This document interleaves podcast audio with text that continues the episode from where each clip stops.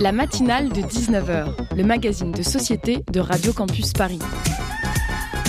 On y parle de sujets sérieux. Il n'y a pas d'édito enflammé sur le communautarisme blanc. De sujets moins sérieux. Ça peut être des bois sculptés à partir de formes naturelles interprétées. De ce qui se passe en Ile-de-France. Je me disais qu'à Paris, on était en avance sur la province. Et de débats pas forcément consensuels. Parlez-nous un peu de cette coupe monstruelle. Tous les jours, du lundi au jeudi, jusqu'à 20h, sur le 93.9.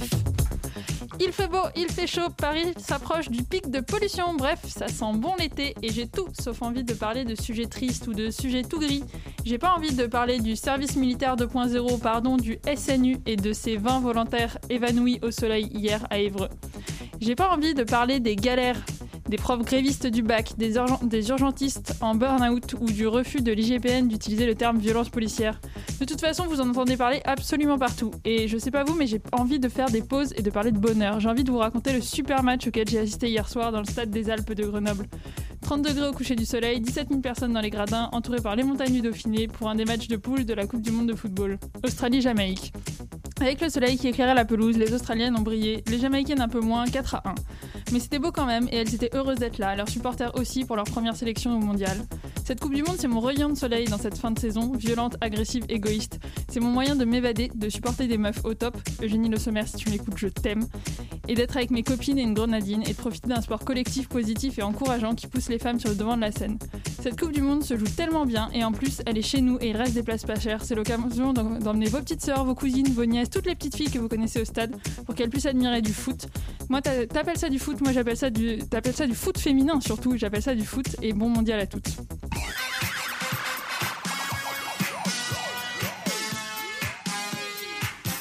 Bonsoir à toutes et à tous, vous écoutez Radio Campus Paris et c'est la matinale de 19h sur le 93.9. Au sommaire, Nora Boisouni, pardon, journaliste et traductrice et surtout pigiste. Elle est avec nous aujourd'hui pour parler de la situation des journalistes pigistes et de la précarité qui les touche. En deuxième partie d'émission, Morgane Protas reçoit Camille Carmel, autrice de Je m'en bats le clito, et Hugo Passard viendra nous parler de ce qu'il a lu, vu et entendu dans la presse aujourd'hui. Avec ce magnifique programme, il est 19h03 minutes. Bienvenue dans la matinale. Pigiste, déjà, il euh, faut rappeler quelque chose que beaucoup de gens ignorent, c'est qu'en fait, statutairement, il n'y a pas de différence entre un pigiste et un salarié en CDI euh, normal qui est intégré dans une rédaction. C'est-à-dire qu'il a exactement les mêmes droits. Et euh, là où ça se passe différemment, en fait, c'est dans, dans, les faits. C'est-à-dire que dans les faits, très peu d'employeurs respectent le droit, respectent le code du travail, la convention collective des journalistes et que en fait, euh, les pigistes sont souvent déclassés par rapport aux salariés qui sont intégrés dans les rédactions, parce qu'on va avoir tendance à les payer en droit d'auteur, euh, à les employer comme des intermittents du spectacle. Euh, on parle beaucoup du le juste prix du lait. on parle de manger local, on parle de respecter les gens qui ont fait ce qu'il y a dans votre assiette. Les gens veulent savoir d'où vient leur bouffe, leurs vêtements, mais les gens se fichent de savoir d'où vient l'info. Ouais, pour une enquête sur les centres de rétention Ouais, ok, ouais, franchement, ça m'intéresse. Uh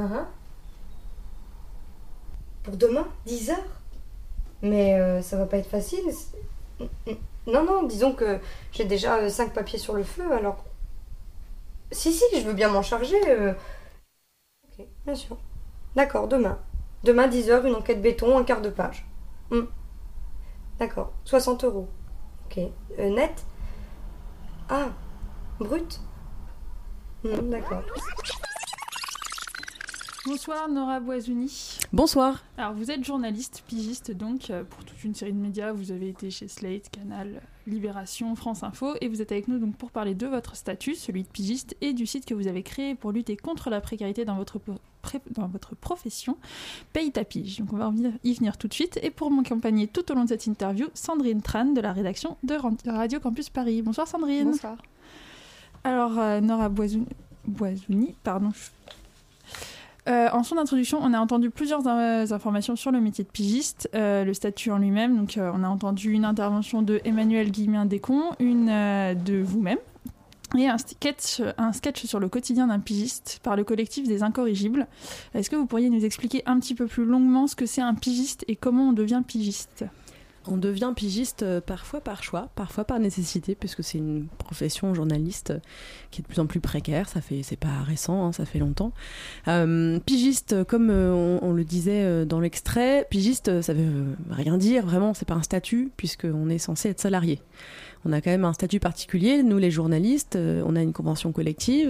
Il y a des choses qui régissent cette profession, notamment ce statut de salarié. On, quand on a une entreprise de presse, et uniquement une entreprise de presse, puisque d'autres peuvent employer un journaliste avec d'autres statuts, on doit l'employer euh, en lui faisant signer un contrat et en lui fournissant des fiches de paye avec un 13e mois, au prorata, des congés payés, au prorata, etc. Donc, comme, comme on le disait, de la même manière qu'un salarié ou une salariée qui est en CDI, qui a signé un contrat. Euh, le problème, c'est qu'aujourd'hui, effectivement, euh, la précarisation de, de, notre métier se traduit par de plus en plus de propositions d'être payé en auto-entrepreneur, en droit d'auteur, donc comme un intermittent du spectacle d'être payé en, ouais, alors on a comme une ribambelle de, de propositions et surtout, le prix de la pige euh, s'effondre et, c'est pas nouveau non plus. Et, donc, comment on vit quand on est pigiste euh, avec euh, des prix qui sont de plus en plus bas? Eh ben, on fait comme dans le sketch, on accepte tout, on dit oui à tout, puisqu'on a très très peur de ne pas pouvoir payer le loyer ou même de pouvoir juste se payer des coûts, parce que la vie c'est pas juste la survie, hein, c'est bien aussi de pouvoir sortir et voir des gens, parce que sinon on s'isole. C'est un vrai problème de, des journalistes indépendants et indépendantes. Bah ouais, j'ai l'impression que c'était ma vie hein, ce sketch-là. C'est vraiment, moi je, je dis oui à tout parce que surtout en ce moment on est on est quand même en juin. Et puis l'été, il y a quand même beaucoup moins de travail. Et euh, pour pas se retrouver dépourvu, puisqu'on n'a pas de congé payé à proprement parler, c'est-à-dire que moi, si je pars 10 jours en vacances, bah, personne ne me paye pendant ces 10 jours, il bah, faut bien faire de l'argent pour la rentrée et pas se retrouver euh, le bec dans l'eau euh, en août ou en septembre. Surtout qu'on est payé un mois, deux mois, parfois trois, parfois quatre, parfois beaucoup plus longtemps après, puisqu'on court régulièrement après, après les employeurs pour qu'ils nous, nous payent. Euh, vous avez euh, créé un site qui s'appelle Paye ta pige. Est-ce que vous pouvez nous expliquer ce que c'est et d'où ça vient? Pourquoi est-ce que vous l'avez créé? Alors il y a un an, euh, en juillet l'année dernière, donc quasiment un an pile, BuzzFeed France a fermé de façon très brutale. Qui employait pas mal de journalistes assez jeunes, qui étaient bien payés. moi, j'étais, je bossais pour eux en traduction, mais en auto-entrepreneuse, en prestataire. Euh, c'était très bien payé en traduction, c'était très chouette. Euh, et puis ça a fermé et ça faisait euh, quelques années que, puis quelques mois que entre journalistes, en soirée, on parlait du prix de la pige, on parlait de la difficulté de ce métier, que c'était de plus en plus précaire, de plus en plus difficile, de plus en plus compliqué de, continuer à, se dire que c'était soit une vocation pour les uns, soit un plaisir pour les autres, ça devenait parfois une corvée. Et c'était dur de pas se dire, ah tiens, je vais aller plutôt aller faire de la com qui est un truc que moi j'ai euh, pas très envie de faire, mais qu'il va peut-être falloir que je fasse à un moment donné pour gagner ma vie. Donc il y avait ça, et je voyais aussi de plus en plus de jeunes journalistes qui, euh, à peine sortis euh, d'école et de leur alternance ou d'un premier contrat, étaient dégoûtés du mm. métier. Dégoûtés par la façon dont ils étaient traités, comme euh, des forçats du web, comme on a eu ce terme il y a quand même 10 ans maintenant, donc ça n'a pas beaucoup évolué, comme des gens qu'on estime remplaçables, donc euh, on te fait comprendre qu'il fait froid dehors et que de toute façon si tu n'acceptes pas euh, ce tarif-là, bah, de toute façon tu, il y en a 50 derrière toi qui attendent, et c'est vrai. derrière toi il y a des gens qui attendent aussi, en tant qu'entrepreneur, hein, qui ont besoin aussi de manger. Du coup, il y avait ce ras-le-bol.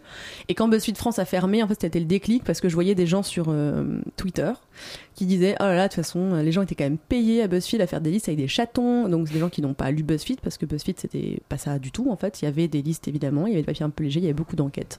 Il y avait du fond. Il y avait des longs grids euh, très, très bons. Des investigations économiques non mais c'était vraiment super et ça parlait aussi de sujets qui sont moins traités par des médias traditionnels comme les sujets LGBTI par exemple, le féminisme, le racisme, etc. Donc c'était vraiment une grosse perte. Et donc des gens sur Twitter disaient ah, ils étaient payés à faire ça, comment on peut être payé à faire ça, de toute c'est pas des vrais journalistes, donc il y a une hiérarchisation aussi de un vrai journaliste, c'est quelqu'un qui parle de politique apparemment parce que parler pop culture c'est déjà mal vu.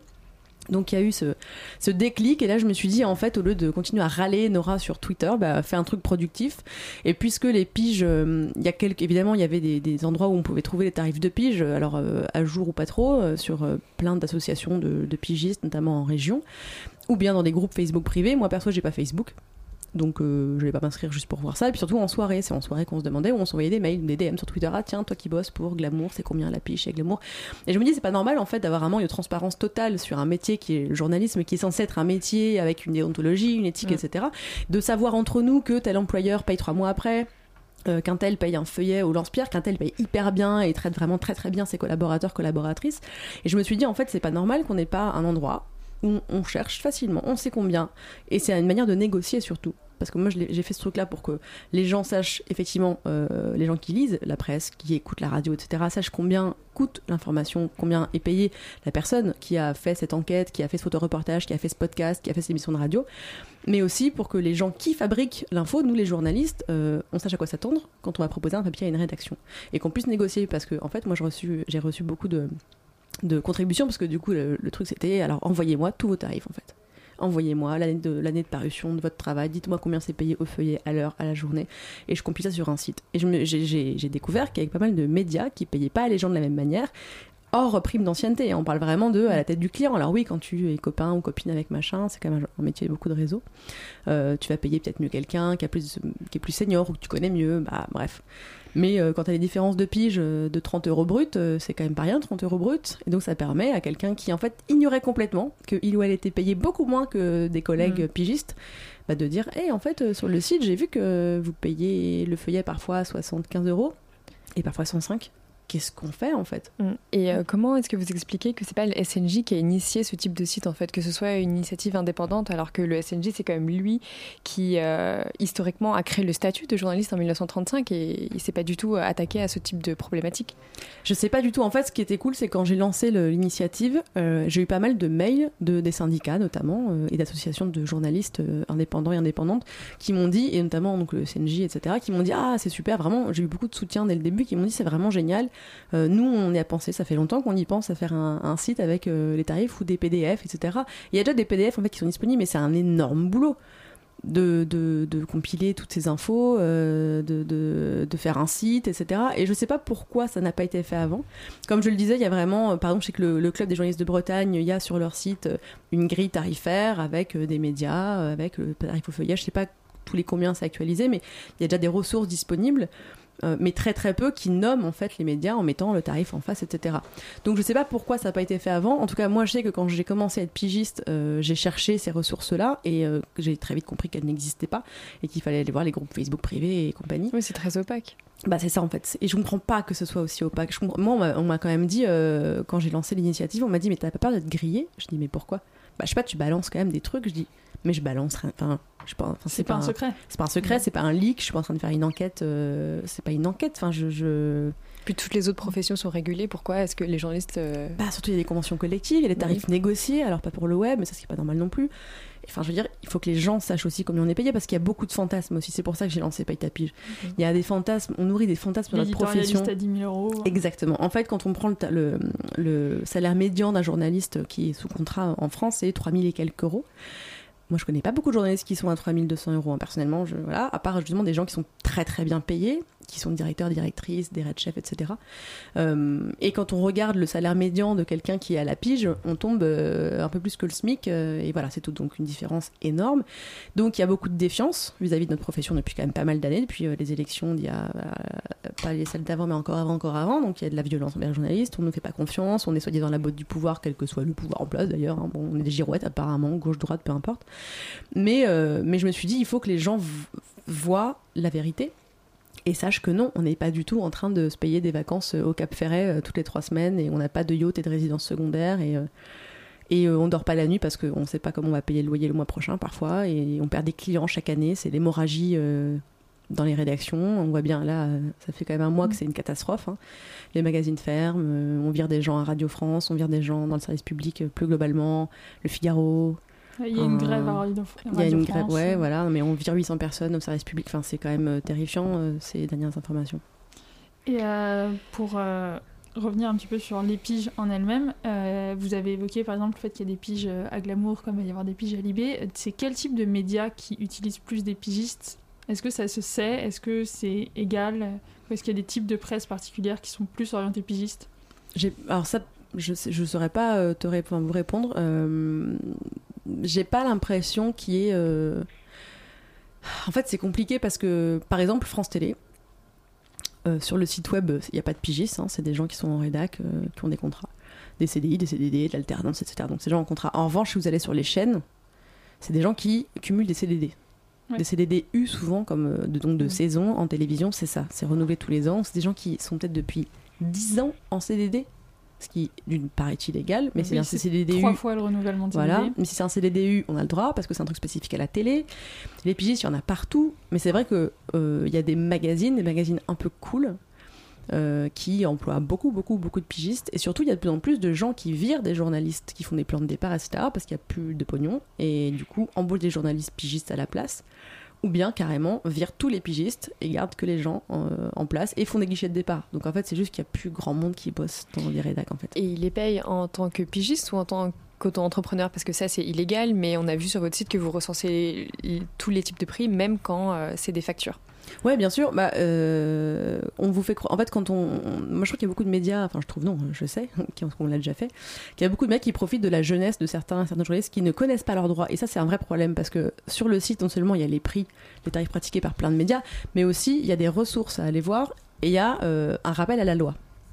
Il y a un rappel à la loi pour les médias et un rappel à loi pour les pigistes en leur disant attention, quand on vous fait miroiter que vous allez payé plus en facture, si vous avez comme 22, 22% euh, à charge si vous bénéficiez plus de l'ACRE évidemment, Euh, mais surtout vous n'avez pas de 13e mois de congé payé, vous n'avez pas de retraite en fait, parce qu'il faut atteindre un plafond certain pour avoir pour cotiser quand on est auto-entrepreneur. On n'a pas le payer droit. la CFE. Et, absolument. Et il y a aussi énormément de choses dont on n'a pas droit. On peut pas, on peut pas, euh, on n'est pas un salarié, donc on n'a aucune euh, manière d'attaquer un employeur qui arrête de, collaborer avec vous. Pas d'indemnité chômage. Exactement, pas de chômage, qui est quand même euh, un tout petit peu important dans la vie, quand même, le chômage, hein, quand on se retrouve le bec dans l'eau aussi. Donc il y a vraiment euh, plein de journalistes qui m'ont dit, moi j'ai pas fait d'école de journalisme, mais donc je sais pas comment ça se passe, je savais pas, je savais, maintenant je sais. On m'a dit, mais on n'a pas de cours sur le statut de pigiste. On nous passe brièvement un truc vite fait, peut-être une journée sur quelque chose, mais en fait on nous dit pas quels sont nos droits, quels sont euh, les statuts différents, ce que les médias n'ont pas le droit de faire, ce que nous on peut réclamer et exiger puisque c'est dans la loi. Donc il y a vraiment un problème là-dessus sur, euh, sur le, le respect de la loi de la part d'une entreprise de presse, alors qu'on sait très bien que si jamais euh, ils dérogent et que l'URSSAF l'apprend, euh, ça va leur coûter très très cher. On va continuer un petit peu à détailler ce statut de pigiste euh, tout de suite après une petite pause. on an island, stuck together. You're the vinyl, could play forever. Down a mountain, through the desert, chase the water and change the weather.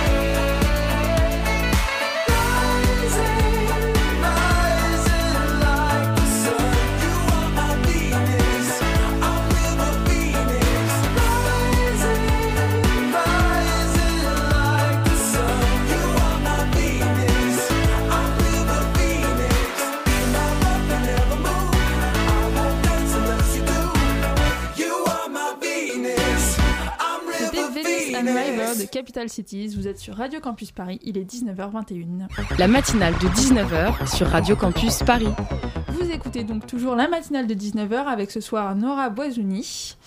Alors, euh, juste avant la petite pause, on parlait des différents, des différents prix des, des piges, comment est-ce que ça se passait? Euh, est-ce que vous, vous ne préféreriez pas avoir un contrat plutôt qu'être pigiste? Parce que c'est pas un joli portrait quand même que vous peignez du statut. Ben, moi, c'est un peu compliqué. Enfin, compliqué, non. Euh, j'ai quitté euh, un CDI bien payé pour être pigiste. Donc, c'est un vrai choix que j'ai fait, qui était réfléchi. Enfin, bon, réfléchi. euh, je- si j'étais restée, je pense que je serais pas très bien mentalement aujourd'hui. Euh, vraiment, j'irais mal. Mais euh, donc, c'était un choix et en même temps un peu pour euh, sauvegarder ma santé mentale. voilà. Mais bon, ma santé mentale va pas non plus hyper bien avec ce statut précaire. Aujourd'hui, oui, là, ça fait 4 ans, je crois, que je suis redevenue pigiste. Ouais, là, je crois que je commence à saturer. Je sature, en fait, de. C'est vraiment une charge mentale incroyable de jongler entre 12 projets à la fois. Et, et euh, on est très, très nombreux et nombreuses à bosser pour plein de gens en même temps, en fait. Et d'avoir un projet de podcast, euh, faire du docu, euh, faire un sujet, euh, écrire trois papiers, une enquête, machin. C'est euh, ouais donc là ouais je, je commence à regarder mais il y a pas de boulot. Enfin c'est Il n'y a pas de CDI non mais il y a disponible. pas de CDI en fait c'est ça. Enfin si il y en a mais pour des postes euh, de data ou de choses comme ça. Et moi je suis pas du tout journaliste data ça m'intéresse pas à moi et puis je je peux pas me former pour l'être il faudrait que j'ai de l'argent et du temps ce qui n'est pas mon cas. Euh, il y a y a- quelques CDI mais c'est des choses qui sont pas je parle que pour moi parce que la question euh, que vous me posiez était vraiment sur euh, ma, ma, ma vie. Euh, ouais j'aimerais bien mais après il n'y a pas non plus beaucoup de rédacs pour qui j'ai envie de travailler et c'est un peu le problème, c'est qu'on est beaucoup de journalistes euh, freelance à se dire, euh, bah ouais, moi idéal, il y en a beaucoup qui aimeraient bien garder ce statut parce qu'ils veulent la liberté, etc.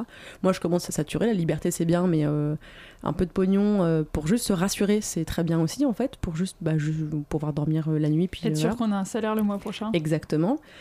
Donc euh, on est beaucoup à se dire ah ouais mais quand même attends tu bosserais pour qui toi à Paris? Ben en fait moi j'ai pas beaucoup de réponses quoi il y a pas beaucoup de gens pour qui j'aimerais travailler et surtout parce que je sais très bien que je pourrais pas faire ce que je veux là-bas. Donc ouais il y a des rédacs qui sont très cool euh, pour qui potentiellement j'aimerais bien bosser mais j'aimerais bien continuer à écrire sur ce que j'ai envie d'écrire euh, les séries euh, la musique le cinéma le féminisme la bouffe et c'est rare de pouvoir écrire ce sur quoi on a envie d'écrire. Vous avez évoqué le fait que c'est une charge mentale très forte d'être pigiste et il y a beaucoup plus de femmes qui sont pigistes que d'hommes qui sont pigistes. Est-ce que vous pensez que c'est lié le fait que les femmes sont plus habituées à une charge mentale, sans parler du fait que les hommes ont un privilège euh, de manière générale Je sais pas, c'est surtout qu'on voit bien que c'est c'est quand même des, des, différences euh, assez systémiques. euh. Les femmes euh, en France, euh, au niveau de l'emploi euh, globalement, hein, euh, ont plus de statut précaire et font plus de mi-temps que les hommes. Il y a plein de raisons euh, à ça. Euh. C'est structurel en fait. Je peux pas expliquer pourquoi en journalisme c'est peut-être le cas. Que c'est J'imagine. pareil dans les autres professions. Bah ouais, j'imagine qu'il n'y a pas trop de différence. Il y a aussi le fait que, bah oui, on est euh, habitué à euh, devoir se charger d'autres choses que de travailler. Donc on se dit, bah tiens, je vais prendre un mi-temps. euh.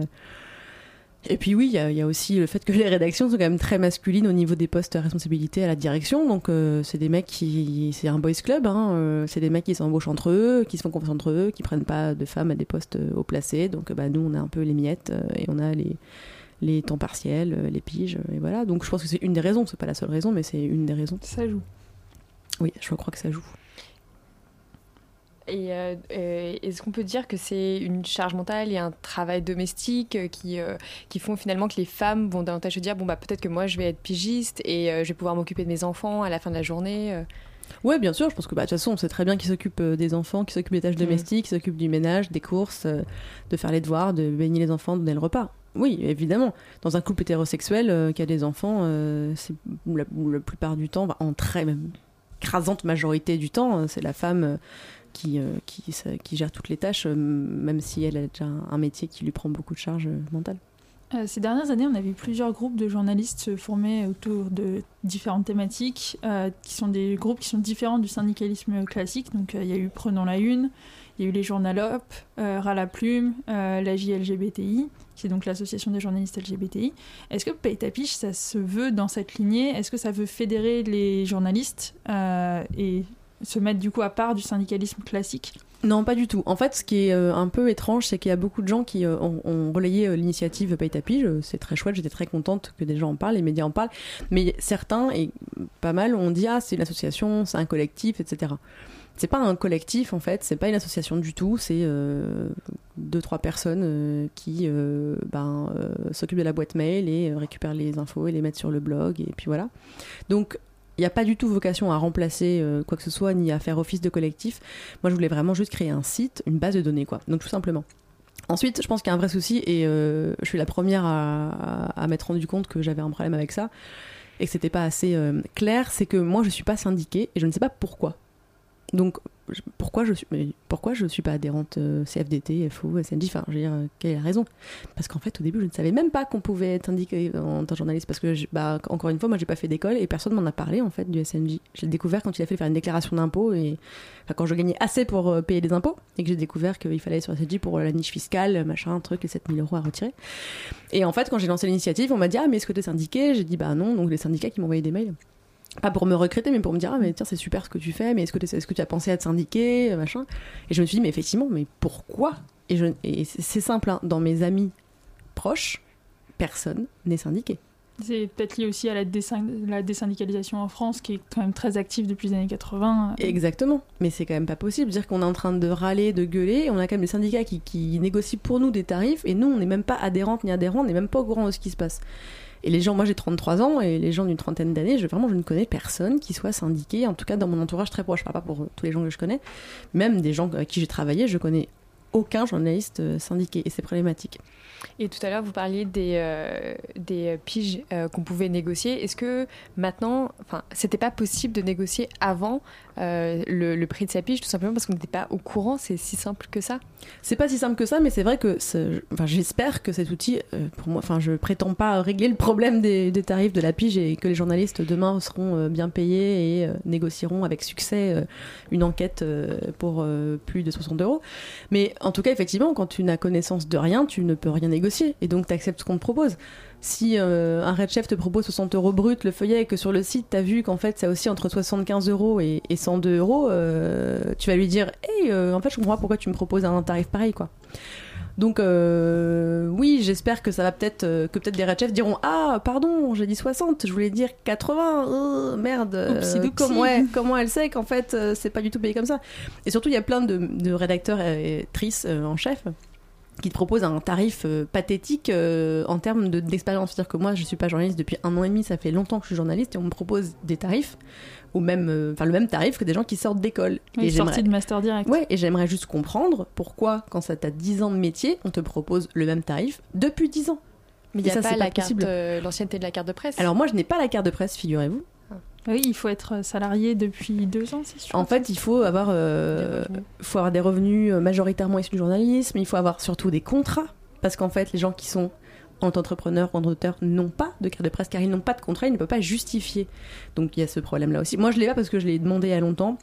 J'avais oublié de renvoyer le dossier, hein, j'avoue, voilà. Mais à pas. Et en fait, depuis, euh, ben, depuis que je suis pigiste, mes revenus majoritaires, c'est pas issu du journalisme, en fait, c'est issu de la traduction euh, et de choses que je fais en tant qu'entrepreneuse aussi, bah, parce qu'il faut bien manger, ou en intermittente, en droit d'auteur, ou ce que je fais à la télé qui est payé donc en cachet. Et malheureusement, le journalisme n'est pas ma source de revenus principale, donc euh, la carte de presse, je l'ai pas. Et, et donc oui, donc j'ai pas l'ancienneté. Tout à l'heure, on a évoqué euh, donc, euh, le SNJ. Le SNJ, c'est le syndicat qui est euh, majoritaire chez les journalistes. Il y a très peu de journalistes qui sont syndiqués ailleurs qu'au SNJ, même si peu de journalistes sont syndiqués. Est-ce que vous pensez que c'est un problème le fait qu'il y ait un seul syndicat et, Parce que par exemple, le SNJ a été accusé de manquer de, de combativité, pas faire assez de défense des droits. Est-ce que vous trouvez que ces critiques sont justifiées? Bah, il n'y a pas qu'un seul syndicat, il y a la CFDT, il y a le FO pigiste, il y a, plusieurs syndicats en France. En fait, le problème, c'est qu'on. Je, ne sais pas comment on n'a pas plus accès à ces syndicats quand on est journaliste. Comment ça se fait que nous, on n'a pas cette curiosité d'aller voir euh, ce qui se passe? Mais il y a quand même des journalistes très jeunes qui m'ont dit Ah bon, on- il y a des syndicats de journalistes Et j'étais là. Ah ouais, on, on part quand même de très très loin. Alors moi, je suis pas syndicat, donc j'ai pas de leçon à donner à quiconque, hein. mais j'étais au courant qu'il y avait le CNJ, CLT, etc. Donc euh, je peux pas analyser parce que je connais pas du tout le milieu syn- syndical, donc je peux pas m'avancer là-dessus. En revanche, cette ignorance qu'on a là-dessus, et parce que personne ne nous en parle, ça c'est pas normal. Et je pense que les gens qui forment les journalistes, notamment donc les écoles, mais il faut absolument qu'il y ait des, choses euh, concrètes et des, des, des- pas des formations, mais qu'il y ait vraiment des cours sur les droits, sur le syndicalisme, enfin des choses comme ça, enfin des choses pratiques. Parce qu'on vous balance dans une, dans une piscine avec 3 mètres de fond et on vous dit bah maintenant tu te débrouilles, tu trouves un stage, une alternance, puis tu vas être pigiste, bah vas-y débrouille-toi sans réseau, bon courage quoi. Et on te dit pas, il y a des gens qui sont là pour te soutenir, pour faire des actions, qui peuvent t'aider si tu veux aller au prud'homme, si tu veux négocier des choses, si ton employeur t'a viré parce que t'es en congé mat. Enfin, je veux dire, ils sont là pour nous aider et pour nous défendre, quoi. Et ça, c'est quand même dingue. On, est, on préfère boire des bières entre nous et râler pendant deux heures. Non, mais c'est vrai, on est un peu alcoolique, les journalistes. On préfère boire des bières entre nous pendant 2h30 et râler sur l'état de la presse et machin, il m'a traité comme ça. Et aucun de nous n'est syndiqué, quoi. Donc en fait, il y a un moment, il faut juste sortir les doigts, comme on dit, et puis euh, se bouger. Bon, en conclusion, syndiquez-vous. Ben, je crois, je suis pas, je suis pas là, je vu que je suis pas syndiquée, je, je suis pas prosélyte là-dessus, mais je crois que c'est important en fait qu'on qu'on recommence à le faire parce que comme, comme vous le disiez, il y a une création de nouveaux collectifs et c'est pas pour rien. Donc il faut peut-être aussi commencer à s'unifier parce que là c'est beaucoup, c'est très bien qu'il y ait plein d'initiatives, mais il faut peut-être les réunir à un moment donné et pas être trop éclaté. Et donc, euh, en tant que futur journaliste, pour nous, les jeunes, si vous aviez un conseil à nous donner pour lutter contre cette précarité? Je sais pas, trop... ayez un deuxième métier. Non mais c'est, c'est- ça fait très pessimiste, mais franchement, ayez un deuxième métier peut-être. Moi je sais que si j'étais pas traductrice, je serais, ça serait très compliqué pour moi d'être pigiste. Donc peut-être euh, un deuxième métier, en tout cas des, des, com- enfin, des compétences autres. Euh, être multicompétente ou compétent, c'est très dur, mais c'est ce qu'on demande de plus en plus. Moi, j'ai plein de collègues là qui se reconvertissent quand même. C'est gravissime. Ils ont, ils ont la 30 ans, quoi. Ils Mm. vont faire de l'UX design, ils vont faire, euh, ils vont devenir développeurs, mais je veux dire, ils sont déjà en train de se dire à 30 ans, c'est fou. Avant, c'était pas à cet âge-là qu'on se reconvertissait, c'est dingue, quoi. Enfin, en tout cas, pas euh, en tant que journaliste, quoi. Donc, mon conseil, c'est euh, intéressez-vous à vos droits, vraiment, regardez, lisez vos droits. Peut-être syndiquez-vous, en tout cas, euh, joignez un collectif. Ayez peut-être un deuxième métier ou une deuxième compétence et, euh, et surtout ne vous lancez pas dans la pige en sortant d'école par pitié quoi. Genre créez-vous un réseau, voyez comment ça fonctionne en rédac, mais ne vous jetez pas là-dedans. Merci beaucoup Nora Boisouni d'avoir Merci été avec vous. nous euh, au micro de la matinale de 19h. Merci à Sandrine Tran de m'avoir accompagnée. Vous écoutez la matinale de 19h, il est 19h33. Dans un instant, on retrouve Hugo Passard pour sa revue de presse, ce sera juste après ça.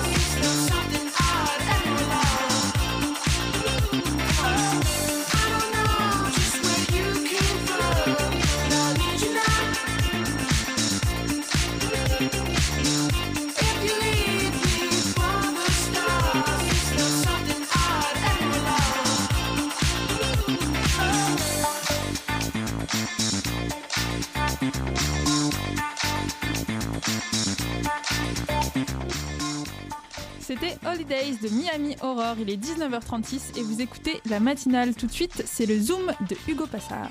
Euh, La matinale le de Zoom, pardon. 19h sur Radio Campus Paris. Ce n'est pas du tout le Zoom, c'est la revue de presse. Bonsoir Daphné, bonsoir à tous.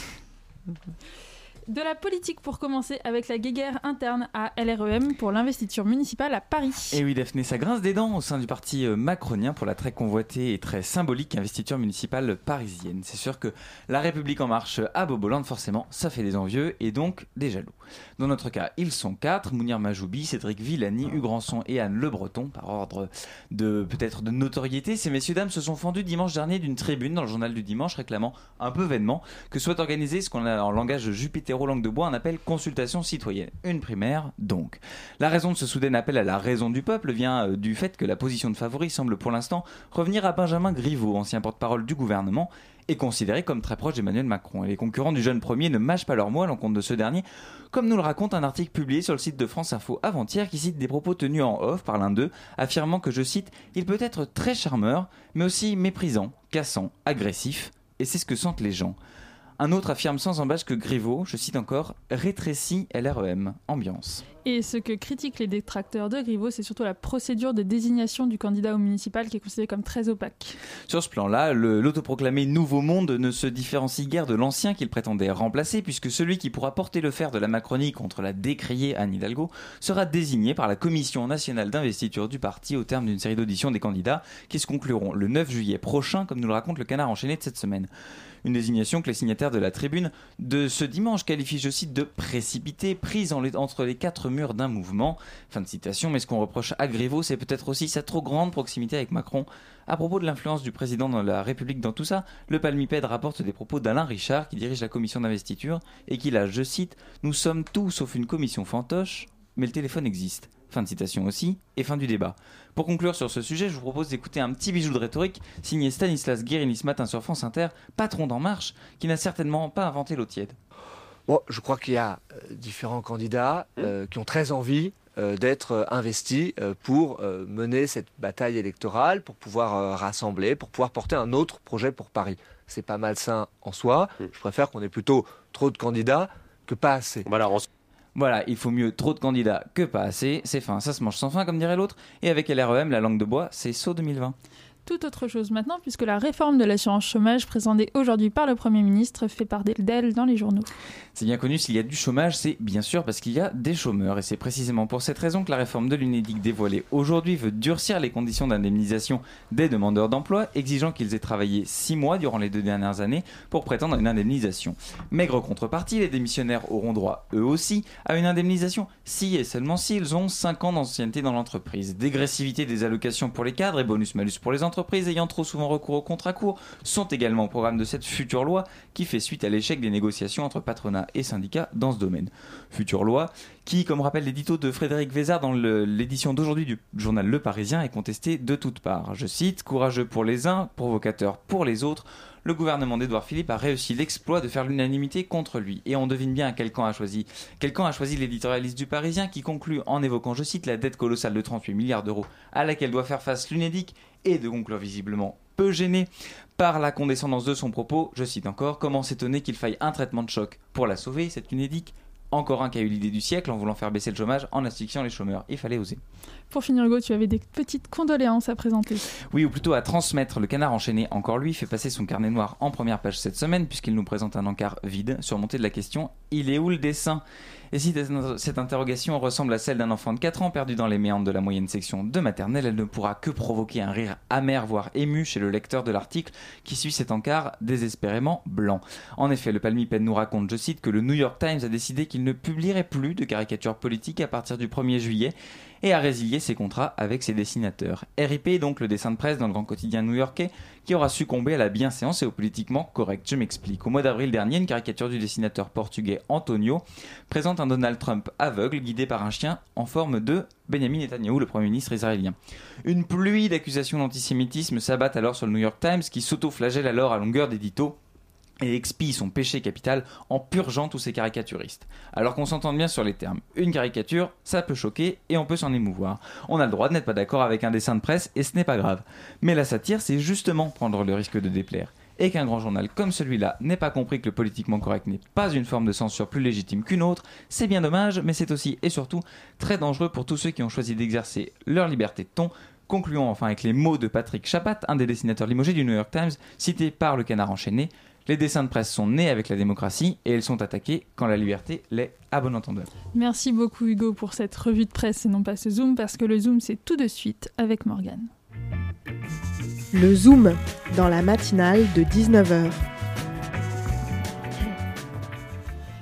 Bonsoir Morgane, aujourd'hui tu reçois Camille, autrice du livre Je m'en bats le clito, sorti le 6 juin dernier aux éditions Kiwi. Oui, en effet. Bonjour Camille. Hello. Et avant d'être l'autrice du livre Je m'en bats le clito, tu es la créatrice du compte Instagram Je m'en bats le clito. Comme ça, c'est simple à retenir. Euh, donc pour la première question, je voulais revenir aux origines de ce compte Instagram. Mm. Comment tu as eu euh, envie de pousser ce cri de guerre Je m'en bats le clito sur les réseaux sociaux Qu'est-ce qui t'a euh, énervé à ce point ouais, Je pense que. Alors, faut savoir que moi, je suis issue du milieu de la restauration. Donc, euh, j'ai fait 4 ans de cuisine avec des chefs étoilés, tout le gratin euh, français de la gastronomie.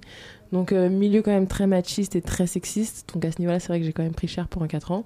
Et je pense que tout simplement, j'étais arrivée à un stade de saturation euh, maximale où clairement, j'avais envie de, dire les choses. Et en plus de ça, voilà, il y a eu MeToo. Voilà, je fais partie quand même de cette génération post-MeToo. Et puis, il y a eu aussi le moment où je me suis rendu compte qu'il y avait une méconnaissance, mais absolument totale, du plaisir des femmes, déjà par elles-mêmes et venant des hommes. Et à ce moment-là, je me suis dit, il y a de la place sur, sur Instagram pour ça, parce que moi, je voulais abattre les tabous, mais on peut pas abattre des tabous dont on parle pas, tout Mhm. simplement. Donc, euh, moi, j'ai fait quelque chose de très con, qui est de raconter ce qui m'arrive, euh, et du coup, ce qui nous arrive tous les jours, que ce soit dans nos culottes, dans nos têtes, euh, un peu partout. Et donc ça, c'est que tes, tes expériences personnelles, parce que donc pour nos auditeurs qui n'auraient pas Instagram et qui ne seraient pas tout de suite allés sur le sur le compte je m'en bats le clito quelle erreur déjà Euh, donc ce sont plein de petites euh, citations punch, réflexions ouais. voilà Ouais. des punchlines et en fait c'est toi qui les écris toutes ou alors c'est des témoignages de copines euh, de de gens de ta communauté euh, Non, c'est moi, c'est moi qui les écris toutes, on va dire allez 95%. Après, il y a 5% qui sont plus issus de témoignages de ma communauté. Mhm. Mais en général, c'est vrai que non, c'est moi. C'est l'histoire de ma vie. Et bon, allez, on, a grandi un petit peu l'histoire de, de la vie de mes copines, quoi. Mais dans l'idée, non, c'est c'est moi. Mais c'est vrai qu'il y a pas mal de personnes qui, qui s'y reconnaissent. Mais à terme, si je suis sincère avec toi, j'aimerais bien que le compte, euh, tu vois, moi, je sois juste administratrice. Et qu'en fait, euh, c'est nous qui le fassions vivre, quoi. Que ce soit que des témoignages, que des personnes qui me proposent des punchs. Là, je trouve que le, le- le mouvement et, euh, et la, la portée, elle, elle aurait du sens. Mais c'est un petit peu ce que tu dois retrouver dans les commentaires, parce que ce compte-là, il est hyper fédérateur. J'imagine que Ouais, tu ouais. dois avoir plein de, euh, plein de filles ou non-filles qui doivent réagir à tes posts. Et... Ah oui, tout le temps, Donc, ouais. Ça doit créer un échange Ça aussi, crée un échange. Moi, c'est vraiment ce que je voulais. Je, je- je- On est quand même sur un réseau, donc euh, c'est c'est quand même assez compliqué le côté humain. C'est Mm. tout de suite euh, très virtuel. Donc moi, j'avais vraiment envie d'une communauté soudée où il y ait de la bienveillance, des échanges. C'est enfin, c'est la raison pour laquelle je passe toute ma vie sur mon téléphone parce que je reçois 150 messages par jour, que je réponds à tout le monde, que voilà, le peu de liens et de contacts qu'on peut avoir, ça serait cool d'arriver à le maintenir. Donc ouais, je reçois pas mal de messages et de commentaires. Les gens partagent entre eux, s'envoient les punchs, euh, j'en communique aussi entre punchs, donc c'est assez marrant. Et, et donc, donc il y a ce côté hyper, euh, hyper fédérateur du compte Instagram. Et donc, Ouais. comment s'est passé le passage au, au Au papier, au livre Bah. Euh, Qu'est-ce que qu'est-ce qui a changé dans ta démarche euh? La, la démarche est la même. Je, la ligne édito, c'est aussi c'est tout le temps la même. Après, c'est vrai que j'ai eu à un moment donné besoin de, de changer de format pour euh, plusieurs raisons. La première, c'est que j'avais j'ai toujours voulu faire un livre. Euh, ça, ça m'intéressait le côté papier. J'avais envie de matérialiser un peu euh, tout ça. Il y a eu un petit coup de boost au moment de la censure, de la grosse censure sur Instagram, qui a censuré pas mal de comptes euh, féministes. Euh, moi, je touche du bois, ça n'a pas été le mien. Ouais, mais- passé entre les ouais, mailles je suis passée entre les mailles du filet parce que moi, je, on considère mon compte euh, limite comme de l'humour. Donc, euh, voilà, la portée un peu féministe, on l'oublie. Et il y avait aussi cette volonté, bah, comme tu l'as très bien dit, d'aller chercher toutes les personnes qui sont pas abonnées à Instagram ou toutes les personnes qui ont Instagram et qui sont pas forcément abonnées à Je m'en avec. Et c'était pour ça, quoi. Et puis le côté euh, changer de format, aller plus loin dans l'identité visuelle. euh, J'avais d'autres choses à dire aussi qui sont pas forcément compatibles avec le, avec le côté punch et le côté euh, petit format carré d'Instagram. Donc voilà, le livre. Oui, parce que tu as, rajouté euh, du contenu. Tu peux peut-être Ah un oui, peu oui, nous en parler, ce que tu as. Bah, en fait, c'est vrai petite que ce qui, diffère, ouais, ce qui diffère vraiment du conte euh, avec le livre, c'est vraiment que le conte, c'est vraiment euh, je m'en bats clito, le personnage, voilà ce que j'incarne. Le livre, c'est Camille. Tu vois, le, li- le livre, il est vraiment signé Camille. Je me suis d'abord posé des questions à moi, qu'est-ce que moi je voulais dans mon livre. Et il y a un tas de, de sujets qui, moi, me touchent en tant que personne. Donc, on va retrouver la liste des euh, 10 restaurants qui sont tenus par des chefs. Donc, c'est H-E-F-F-E-S. en France dans lesquels il serait bien d'aller manger, les œuvres d'art, euh, la playlist, il y a un hommage aux suffragettes, aux suffragistes. J'ai une lettre à Agnès Varda, enfin voilà. Il y a vraiment euh, tout un tas de, sujets qui, moi, en tant que femme et en tant que féministe, me touchent, que j'ai voulu insérer au livre pour vraiment euh, aller plus loin. Enfin, j'ai d'autres choses à dire à part des punchs. Alors après, c'est vrai que la punch, c'est moi le moyen que j'ai trouvé pour exprimer ce que j'avais à dire. L'humour aussi, le côté cash, euh, franc-parler, euh, sans filtre. Et je trouve aussi que c'est le moyen que j'ai trouvé, moi, pour arriver à fédérer des personnes qui étaient quand même assez, au départ, sceptiques avec le mot féministe ou le mot féminisme qui peut euh, repousser pas mal de personnes encore maintenant, notamment les hommes. Donc c'est vrai que euh, ouais, c'était le format. Après, euh, papier, c'est toujours mieux quoi. Ça laisse une trace, on peut toucher un peu, c'est mieux. Oui, c'est- ça fait un joli objet à mettre dans sa bibliothèque. Exactement, Avec un joli titre euh, qui interpelle. Ça, c'est pas mal, ça. Euh, et je voulais aussi euh, parler de la préface de. Noémie Delatte. Mm. Donc, je, voilà, pour expliquer, donc c'est une comédienne Mhm. qui, qui a fait un spectacle que tu es allé voir et vous Mm. avez échangé. Est-ce que tu peux me parler un peu du lien entre, entre vous et entre vos Bah, en démarches fait, ouais, féministes? entre Noémie. Alors en fait, moi, je, je la connais depuis longtemps, depuis un bout de temps. C'est vrai que elle, elle m'a repéré sur les réseaux. Bah, elle était tout simplement abonnée à mon compte. Et quand elle a repris son spectacle Féministe pour hommes, elle m'a invitée. Et j'y suis allée une première fois avec ma mère. J'ai adoré, mais j'ai tellement adhéré à, à sa façon de voir les choses et puis à, à ce- cette volonté aussi de se mettre à nu. euh, dans tous les sens du terme, Mhm. pour porter un message, pour... euh, moi, c'est aussi des choses que, qui, qui, qui étaient sensibles. Et je suis retournée la voir une deuxième fois après, tellement j'ai adhéré. Et je lui ai dit, écoute, euh, c'est pas compliqué, je suis en train d'écrire un livre. Euh, ça serait juste le gros kiff euh, que tu sois ma préfacière. Parce que voilà, elle, euh, elle a, ouais, on sait quoi, trois générations après moi. Et pourtant, on a exactement la même façon de voir les choses et on a la même façon d'aborder ces thématiques alors que moi j'en ai 20 et qu'elle en a 50 donc c'est vrai c'est vrai que c'est plutôt euh, c'est plutôt énorme donc voilà C'est fou comme le féminisme, ça peut unir. hein. C'est pas juste Non, un non, truc de jeunes de 20 ans Ah non, non, c'est pas juste une, 68 une petite, tardes. une petite- une petite révolution, c'est vraiment euh, intergénérationnel, euh, pas de religion, pas de genre, pas de pas d'orientation sexuelle et c'est ça qui est très bien. Mais c'est pour ça, ça, je pense qu'il est important de le rappeler, parce que dans ton livre, c'est pas du tout dirigé simplement Non, euh, euh, aux jeunes filles de, de 20 ans, c'est vraiment dirigé à, à plein de monde. Ah et- oui. Parce Moi, que le féminisme, c'est accessible. euh, Exactement, à le tous ceux féminisme qui est, le souhaitent. enfin, est accessible et devrait être accessible, euh, pas à tous. Et c'est vrai que le livre, euh, je refuse cette idée de ok, c'est une femme, elle est féministe, du coup le livre s'adresse forcément aux femmes. Mhm. C'est absolument de la même manière que mon compte. Moi j'ai voulu quelque chose d'absolument non genré. Et euh, c'est vrai que c'est ce que j'essaie de refléter un maximum dans, dans le livre. Quoi. Donc ce livre il s'adresse euh, aux femmes de 20 ans, aux femmes euh, de 40 ans, aux femmes, ma mère elle a 62 ans, elle adore, ses copines aussi. Je me suis retrouvée face à des femmes de 50 ans qui étaient gaga devant le truc et des filles de 13 ans qui font des, qui supplient ses parents pour la, pour l'acheter quoi. Donc c'est vrai qu'il n'y a pas de il y a vraiment pas de pas d'âge ni de sexe ni quoi que ce soit. Il y a même des hommes hein. J'ai pas là euh, le livre est sorti, j'ai pas mal de retours d'hommes et ça ça me fait vraiment très plaisir. Ouais ouais. Bah, c'est bien qu'ils savent ce que c'est un clitoris, c'est un Bah, bon maintenant, ils, savent, il y, a, il y a un- il y a un croquis énorme euh, dans le livre, Oui. tu, tu peux pas rater Là, ils peuvent pas y échapper, Non, là, y normalement, Non, ils ont le chemin. Euh, alors, je voulais savoir où est-ce qu'on pouvait te retrouver les prochaines dédicaces pour échanger avec toi, les prochains événements auxquels tu participes. euh. Alors, euh, prochaine dédicace, c'est Gilbert Jeune, Mhm. euh, le 22, donc euh, samedi, à 16h, je crois, si je me trompe pas. Il faut aller regarder sur mon Instagram, il y a tout qui est. Évidemment. Il y a tout, qui- il y a tout, Instagram. everything, euh, ouais, ouais, il y a tout qui- il y a tout qui est écrit. Et après, on va voir, peut-être euh, cet été, je pense que ça va être plutôt assez calme, et après, on va reprendre plutôt en septembre quand il y aura du monde. Mais sinon, sur mon compte Instagram, vous pouvez me retrouver. Euh, Facebook, non. Euh, ouais, tout sur Instagram, je réponds aux messages, donc il n'y a pas de souci. Mon compte perso aussi, qui est écrit dans ma bio. Et sinon, euh, voilà, il y a mon site. J'ai lancé ma marque aussi, écoféministe, qui met à l'honneur le clitoris. Donc euh, si vous voulez faire un tour. Et C'est- voilà. C'est parfait, moi j'ai plus, de- j'ai plus rien à faire, toute la promo est faite, je suis tranquille. bon, en tout cas, euh, bah, merci Camille d'être passée dans notre, euh, dans notre studio et, euh, et je tiens à dire, parce que les auditeurs ne sont pas avec nous dans le studio, Ah. mais que tu as un très beau t-shirt, Ah. Clit Me Baby One More Time. Britney. Ah, bah, Remix voilà. 2.0. Remix de Britney façon féministe, moi j'adore, j'adhère.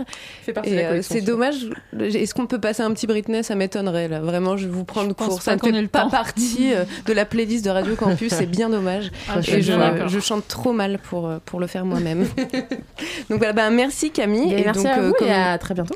Oui, et comme Bisous, tu bisous. l'as dit, le compte Instagram Jean Valclito, Ouais. le livre qui est disponible dans toutes les bonnes librairies qui Ouais, sont ouais, décomplexées du clitoris et d'autres orifices. Donc euh, voilà, euh, allez-y. Je dis ça, je dis rien. Allez, bisous. Merci Merci beaucoup Morgane pour ce petit zoom. Merci Camille d'être venue avec Merci nous.